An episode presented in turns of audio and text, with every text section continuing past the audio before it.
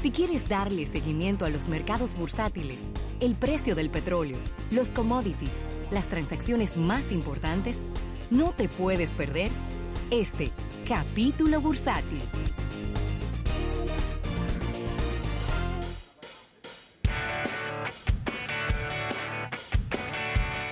Bien, vamos a agradecer a nuestros amigos del Banco Popular. Banco Popular a tu lado siempre, Ravel, y llegó el día, el gran día del Brexit, y el Reino Unido abandona en el día de hoy la Unión Europea, Ravelo. Luego de ¿cuánta, cuántos tomos o cuántos capítulos tuvo esta telenovela del Brexit.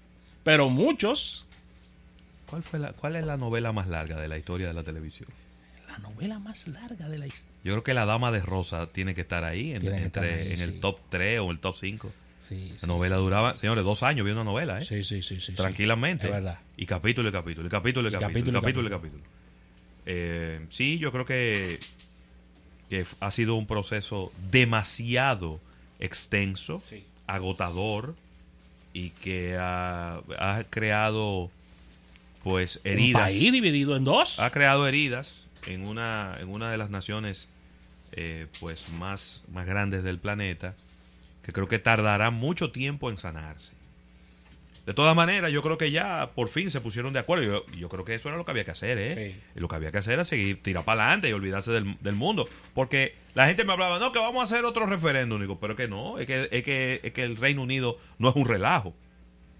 Es que el Reino Unido no es un paisito de todo del tercer mundo. Y lo del referéndum tra traía una segunda, una, una segunda historia que inmediatamente, en caso de que ellos se metieran en esa locura Ajá. de hacer un segundo referéndum, Escocia venía con un referéndum ahí mismo.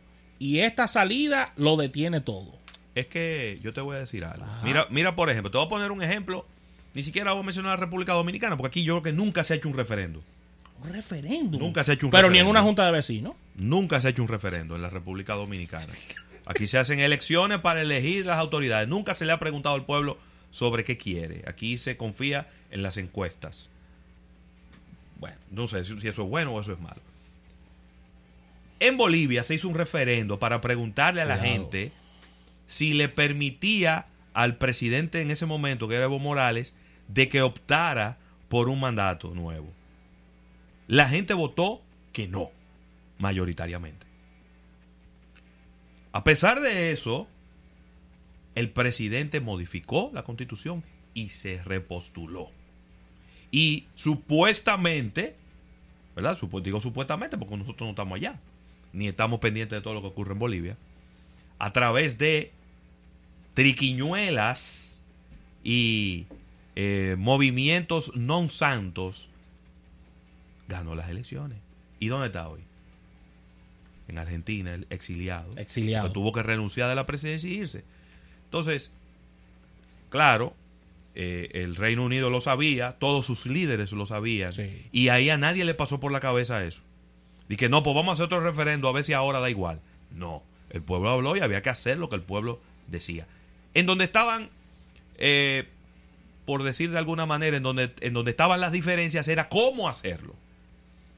Había una manera suave de hacerlo, que era como lo quería hacer la primer ministro que tomó el mando del país después de que el que era primer ministro en ese momento dijo, no, si ustedes quieren salirse de la, de la Unión Europea y yo no estoy de acuerdo, entonces yo no soy el primer ministro Ah. que debe de estar aquí. Además, ahí- Él perdió porque él era un impulsor de que se quedaran. Claro. Pero que en el Reino Unido, y por eso siempre se le llama el ejemplo democrático más importante del planeta entero.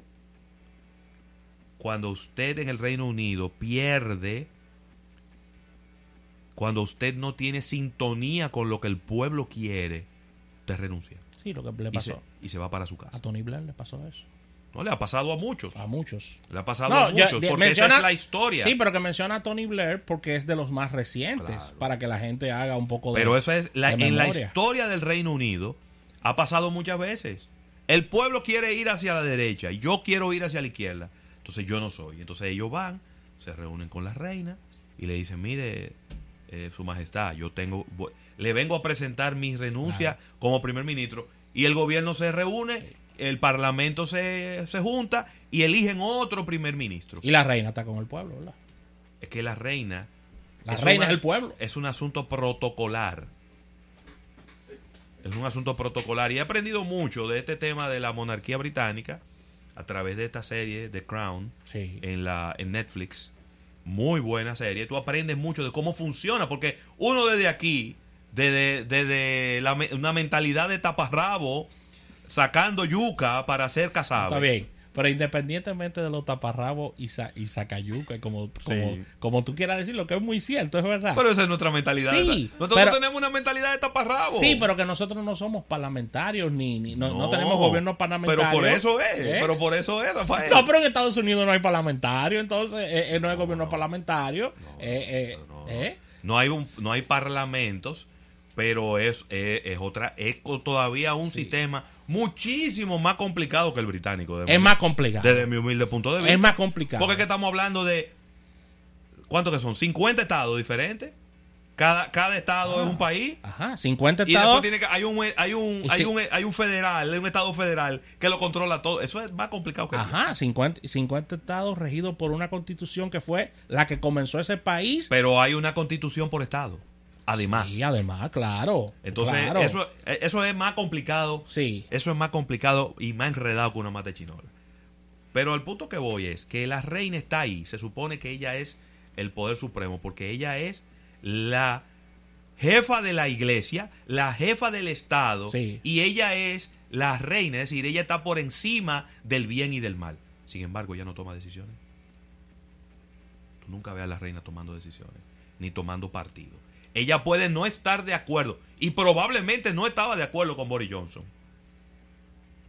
Pero el parlamento se reunió y lo eligió a él. Sí. Entonces, cuando va donde él, ella tiene que darle su bendición, Su bendición. para que él sea primer ministro. Pero nunca ha ocurrido en la historia de la monarquía, por lo menos en la historia reciente, los últimos 40, 50 años, que un rey le haya dicho, le haya dicho que no a un primer ministro. No le dice que no, No le dice que no. Le dice que no. Pudiera sugerirle que renuncie. Sí, porque. Una bueno, sugerencia. sí. Una sugerencia. Sí, claro, claro. Pero ella no puede pedirle Sí. que renuncie. ¿No? Entonces, Porque no nos llamemos engaños, ¿eh? Cuando la reina cumplió 50 años, fue 50 años gobernando. O sea, gobernando el Reino Unido. Gobernándolo, o sea, ella gobernándolo. acuérdate que ella, ella tomó el poder siendo muy joven. Muy joven. Veintitantos años cuando se murió su padre. Claro, claro. que murió de cáncer de pulmón, ¿no? Y pero ella prácticamente tuvo que aprender a vivir al mismo tiempo de aprender a ser reina. Sí. Porque es que una persona a los 20 años de edad no ha aprendido a vivir todavía. No, no, no, no. Pero bueno, lo importante de todo esto es que la institucionalidad por encima de todo. El pueblo dijo que no queremos estar en el Reino Unido, en la Unión Europea, perdón, y eso era lo que había que hacer. ¿Cómo? Ahí se tardaron dos años discutiendo en el cómo. Y al final Que hubo que adelantar unas elecciones también. hubo que hacer como tres elecciones. Las elecciones parlamentarias se tuvieron Y- que adelantarse. y, y pasamos por dos primer ministros para llegar a eso. Ya finalmente parece que todo el mundo, o por agotamiento o por convicción, llegaron a la conclusión de que lo que había que hacer era un hard Brexit y eso fue lo que hicieron. No, y además revisaron tanto eso, lo revisaron, que al final quedaron cinco puntos nada más. Quita esto, pon esto, quita esto y na- nada más quedaron cinco Claro. puntos. Obviamente, Hay eh, un dinero que pagar. vamos a ver Hay un dinero que pagar, ¿eh? Sí, vamos a ver qué va a ocurrir a partir de ahora, porque es muy lindo desde un aire acondicionado y desde la cabeza de un Estado, como en el caso de Boris Johnson, decidir, tenemos que salirnos de la Unión Europea, ahora tenemos que ver afuera. Afuera hay muchos que eran socios comerciales del Reino Unido Del Reino Unido. y que ahora no son, no son socios, No. son suplidores o compradores, porque ya no caen en la categoría de socios. De todas maneras, vamos a ver cómo esto impacta en la economía de Europa, principalmente de Europa, pero ¿por qué no? ¿Cómo impacta en la economía de los Estados Unidos? Ya Mike Pompeo, que es el secretario de Estado, está allá, ahora mismo en Londres, Sí. eh, reunido con la cúpula de las partes de comercio, viendo los acuerdos que se pueden lograr con los Estados Unidos, como una manera de renovar los votos de la familiaridad entre el pueblo británico y el pueblo norteamericano entre la administración de Trump y la de Boris Johnson. Dos administraciones que no le dan comida a los barberos. No dan ni sombra. No le dan comida a los barberos, viejo. O sea, no, no, que están como siempre como de. Sí, es verdad. Sí, Es verdad, no, no le dan comida. no le dan com- Mira, y, te- comida. y a- y allá en la Casa Blanca. Rubio los dos. Allá en la, ca- los dos. allá en la Casa Blanca Sí. y en la casa de, del primer ministro, ahí en la avenida. Siempre me olvido el nombre. Oh, eso es Downing Street. Downing Street. Número Ah. 10 de la. Downing Street. Hay barbero. ¿Y qué están haciendo ellos? Pelando a otra gente también. Sí, pelando, Porque, pelando. sí. Porque en la Casa Blanca hay barbero. Por, por- por si no En lo la Casa sabían. Blanca ¿eh? hay lo que tú quieras. Hay barbero, o sea, para no salir de ahí. En la entonces, Casa Blanca hay lo que tú quieras. entonces, no están pelando al presidente ni a un grupo de gente que, que no se pela tampoco. Sí. que Pero Donald. Trump, da- dándole el beneficio de la duda, por lo menos usa un poco más de fijador. Sí, para que los claro, cabellos- Claro, claro. Porque ese cuando se está montando en el helicóptero, le estaba quedando, estaba quedando raro. eh. ¿Qué es lo que se pone él entre los ojos y la que.? No, porque Él- él, él tiene tiene una como- máquina para él broncearse. ¿Eh? Él tiene una máquina de la gente Sí. que, tú te, que se- la gente se acuesta y se broncea. Sí, sí, hay en Estados Unidos. Eso es un pro- producto muy popular. Él lo tiene hace muchos años, desde Sí, antes de ser presidente. sí, sí, sí. Por eso que tú lo ves siempre con Es un que son tan. personas muy blancas también, ¿no? Tú lo ves con un tan, claro. Sí, sí, sí. Pero, y hablando de todo esto, mira, aquí está ya el dato final del crecimiento de la economía de los Estados Unidos, que fue del 2.3%. Por debajo del 2.9% del 2018, Bueno, eso no tiene según las cifras de evolución del Producto Interno Bruto anunciadas este jueves por el gobierno. Los datos divulgados fueron del Departamento de Comercio y esta es la primera de sus tres estimaciones que indica que la actividad económica estadounidense creció a un ritmo anual del 2.1 en el último trimestre del año. De este modo, se confirma que no es un freno, pero sí una desaceleración de la economía eh, de los Estados Unidos, que es hasta este momento la primera economía mundial.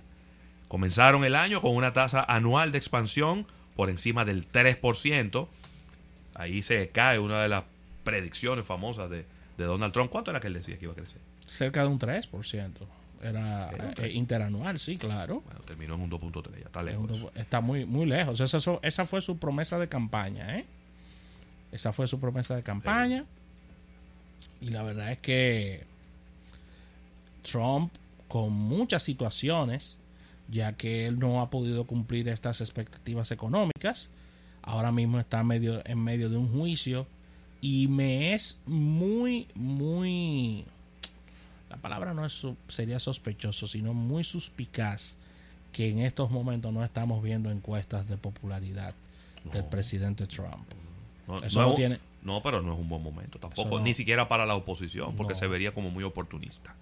Mira, el gasto de los consumidores en los Estados Unidos, que supone dos tercios de la actividad económica, registró en el cuarto trimestre del año un alza del 1.8%, un notable descenso respecto al 4.6% previo. El descenso del déficit comercial, con un aumento de las exportaciones del 1.4%, y una caída de las importaciones del 8.4% en el último trimestre contribuyó también a la expansión. Es decir, para decirlo en palabras llanas, dentro de todo este descalabro hay buenas noticias. Sí. Y eso es parte también de lo que Trump había prometido, y era cerrar la balanza comercial. La balanza comercial está compuesta por lo que usted vende versus lo que usted compra. Estados Unidos compra mucho más de lo que vende.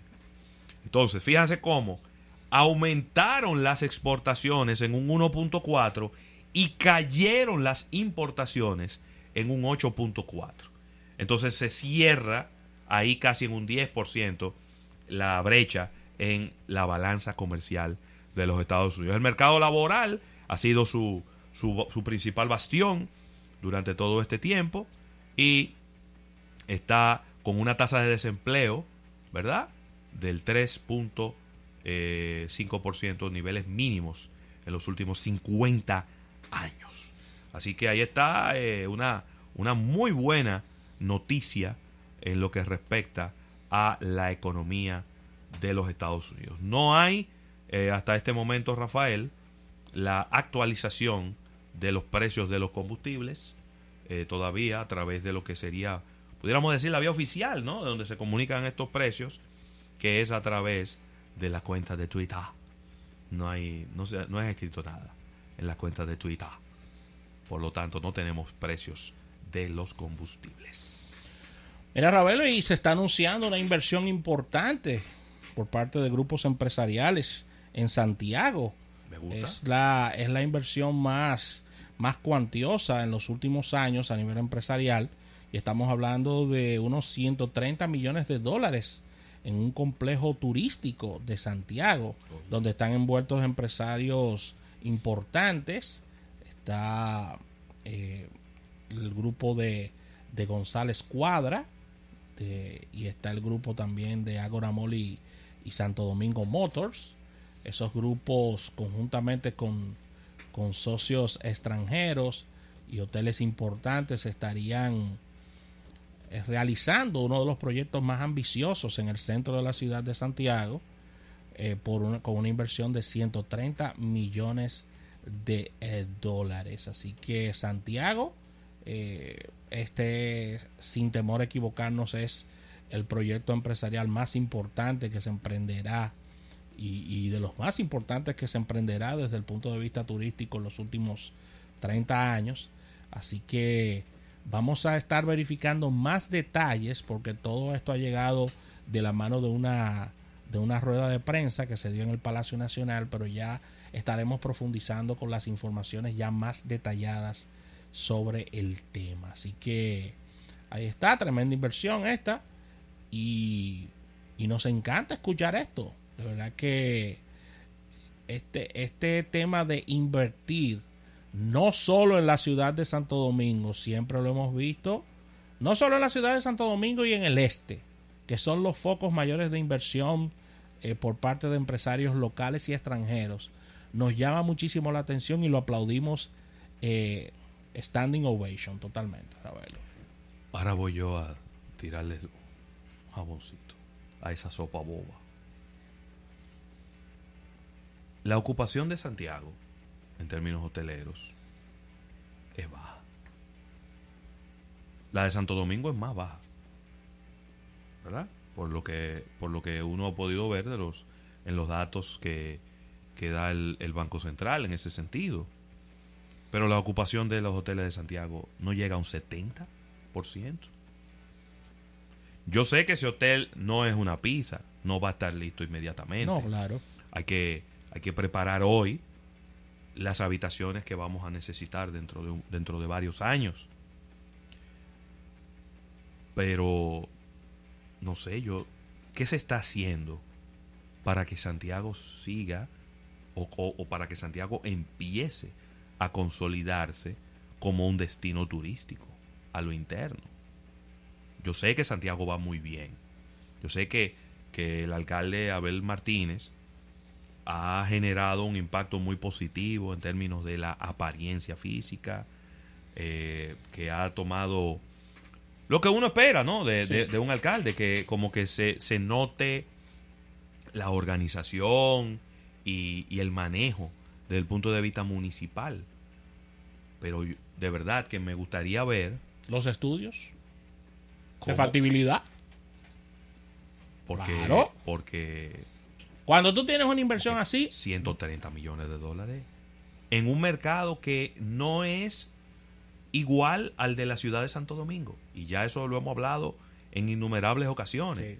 Pero solo para, para mencionar es, el- el- la ciudad de Santiago funciona diferente a la ciudad de Santo Domingo, muy diferente. Sí, por tema Lo- de- los gustos, los gustos de sus consumidores, de Eh. sus habitantes, de sus municipios, son muy diferentes.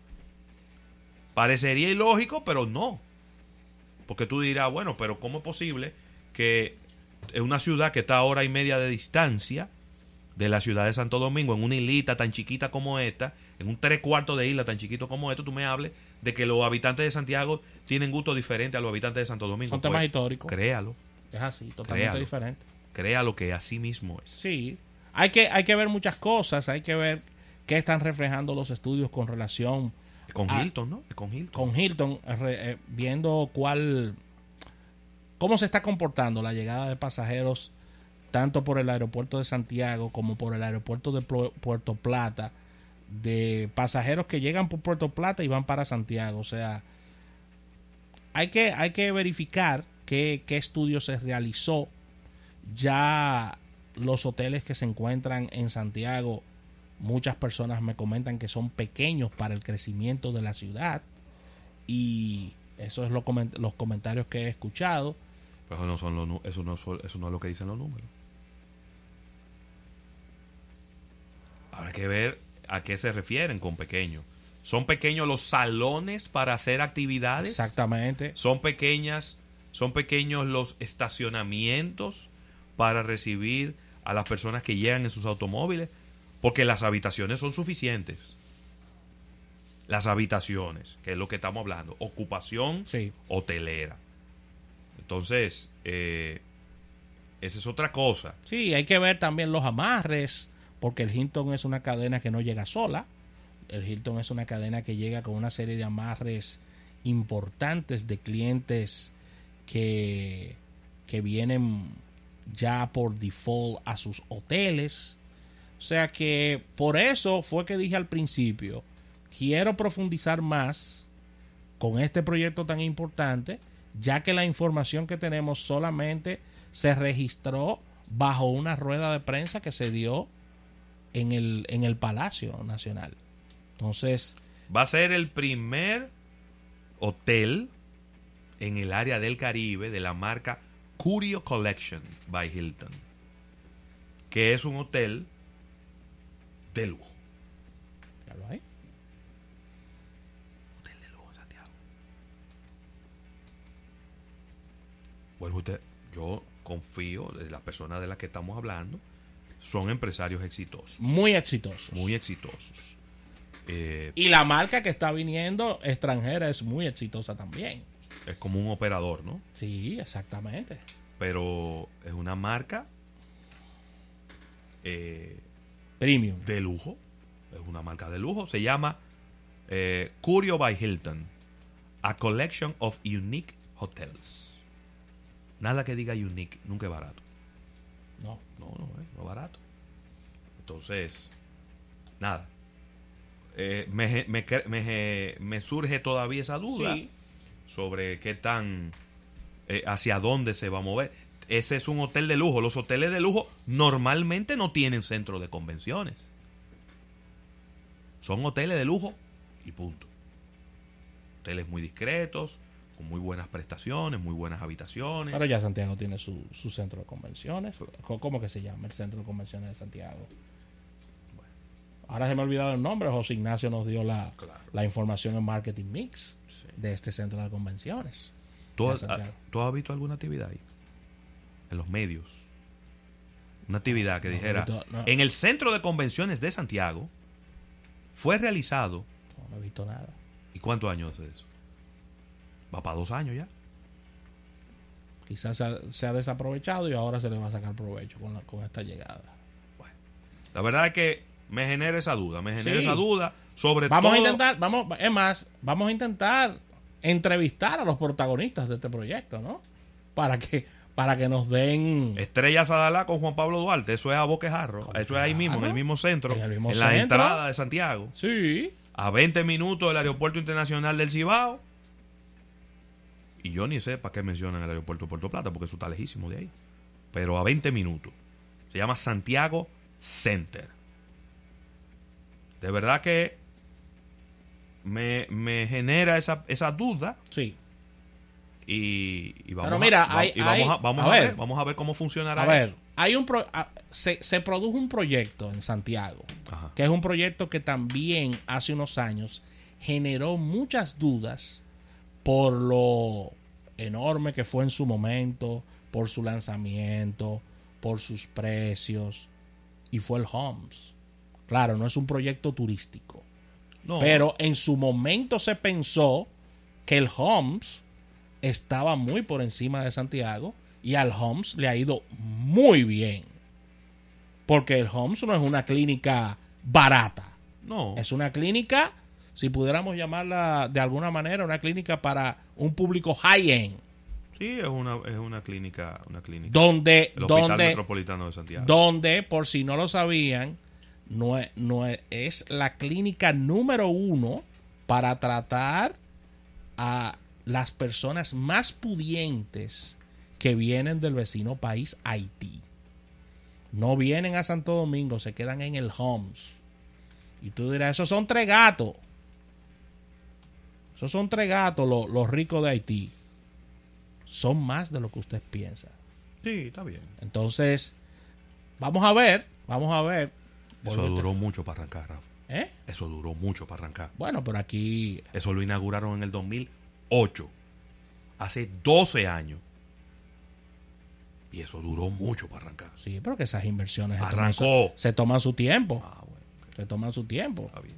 Se supone que aquí se está se está apostando al futuro, ¿no? Sí, sí, sí. Si es construyendo, esperando beneficios al primer año, así no. No, no. Así no. No al primer año, ¿no? Así no. Así que vamos a ver, vamos a profundizar porque las inquietudes que tienes son válidas, pero vamos a profundizar sobre este proyecto porque inversiones tan importantes, tan cuantiosas, sabemos que necesitan estudios y vamos a ver a qué se está apostando. Claro que sí. Así Déjame que- ver, Rafael, si tenemos aquí pues alguna información. Wow, las acciones de Roku ¿Qué pasó? se desploman en un No me 7.14%. diga eso.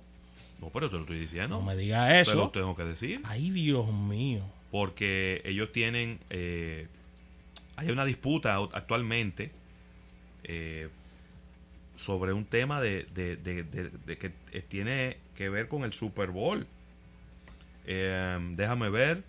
Las acciones de Roku cayeron a su nivel más bajo en más de dos meses este viernes, eh, mientras la compañía comienza a notificar a los consumidores del canal Fox que no será posible verlo a través de Roku para ver el, el Super Bowl este fin de semana. Ay, Dios mío. Comenzando el 31 de enero, los canales Fox no estarán disponibles en la plataforma de Roku ni en ninguno de sus dispositivos. Ay, ay, ay, ay, ay. Y eso está haciendo que se caiga en un 7.14% ¿Qué? las acciones de Roku, claro. Eso es grave. Las acciones también de Delta Airlines cayendo 2.36%. Era de esperarse porque las, los, las aerolíneas están perdiendo mucho dinero con todo este tema del coronavirus, que ya es una emergencia médica y de salud pública en todo el planeta. En todo el planeta. Mientras que los índices bursátiles están desplomándose hoy, Rafael. 481 puntos cae el Dow Jones en este momento, lo que es un 1.67% negativo. 28.378. El Yo no, estándar- te- yo no ¿eh? tengo buen informe por- sobre ese tema del, del coronavirus. eh. Sobre cómo. O sea, me puse a investigar lo que decía Eriden sobre el tema de las informaciones que está dando el gobierno chino y lo que realmente está pasando. Y, vamos, y vamos por miles ya, ¿eh? ¿Y cuándo es que el gobierno chino ha dado informaciones verídicas? ¿Cómo? Nunca. Nunca. Esa, esa no es la cultura. Esa no es la cultura. No. El Standard Poor's 500 cae un 1.44% y ahora está en 3.236 y el Nasdaq cae en un 1.21% y está en 9.186. El petróleo bajando, sigue bajando, ¿Qué? baja un dólar en el día de hoy, está en 51 dólares con 13 centavos. Pero no se está moviendo nada, Rafa. Ravelo, Rafael, en China, que es el mayor, eh, el mayor mercado para los combustibles fósiles en el planeta entero, hoy en día hay muchas ciudades de las grandes que no se están moviendo, autobuses, que no se están moviendo, los trenes, que están todas las tiendas cerradas y que la gente está batallando para poder encontrar una tienda abierta, para encontrar qué poder llevar a su casa para comer. Ravelo. Dime. La gente está llegando a los aeropuertos y está preguntando, ¿qué es lo que pasa con todos estos aviones que no despegan? No, no pueden despegar. Porque que la gente, ¿a qué tú te crees? No. ¿Qué es lo que pasa con todos estos aviones que no despegan, que están toditos en una esquinita, como, como, como ordenaditos ahí? Ahí seguirán. Hasta que todo esto no se aclare. No, esto no, esto no está bien. No está bien. ¿En qué quedó lo del crucero? Ahí están. Esperando los estudios. Porque es que se tarda 48 horas en presentarse los síntomas. Luego que los síntomas se presenten, entonces hay que hacer un, eh, un estudio para, para confirmar si esa es la enfermedad que tú tienes. No, pero que yo tengo que volver para mi trabajo. ¿Para dónde? No. Llama ya. No, pero que me están esperando por una reunión. ¿Y por qué que no nos movemos de aquí? La Te- suerte. Te avisamos. La suerte para fines de nosotros y de información es que ya me confirmaron en el día de hoy ¿Qué? que Claudio Irujo va para China a reportar desde allá lo que está pasando con el coronavirus. Ay, Dios mío, fúndelo rápido.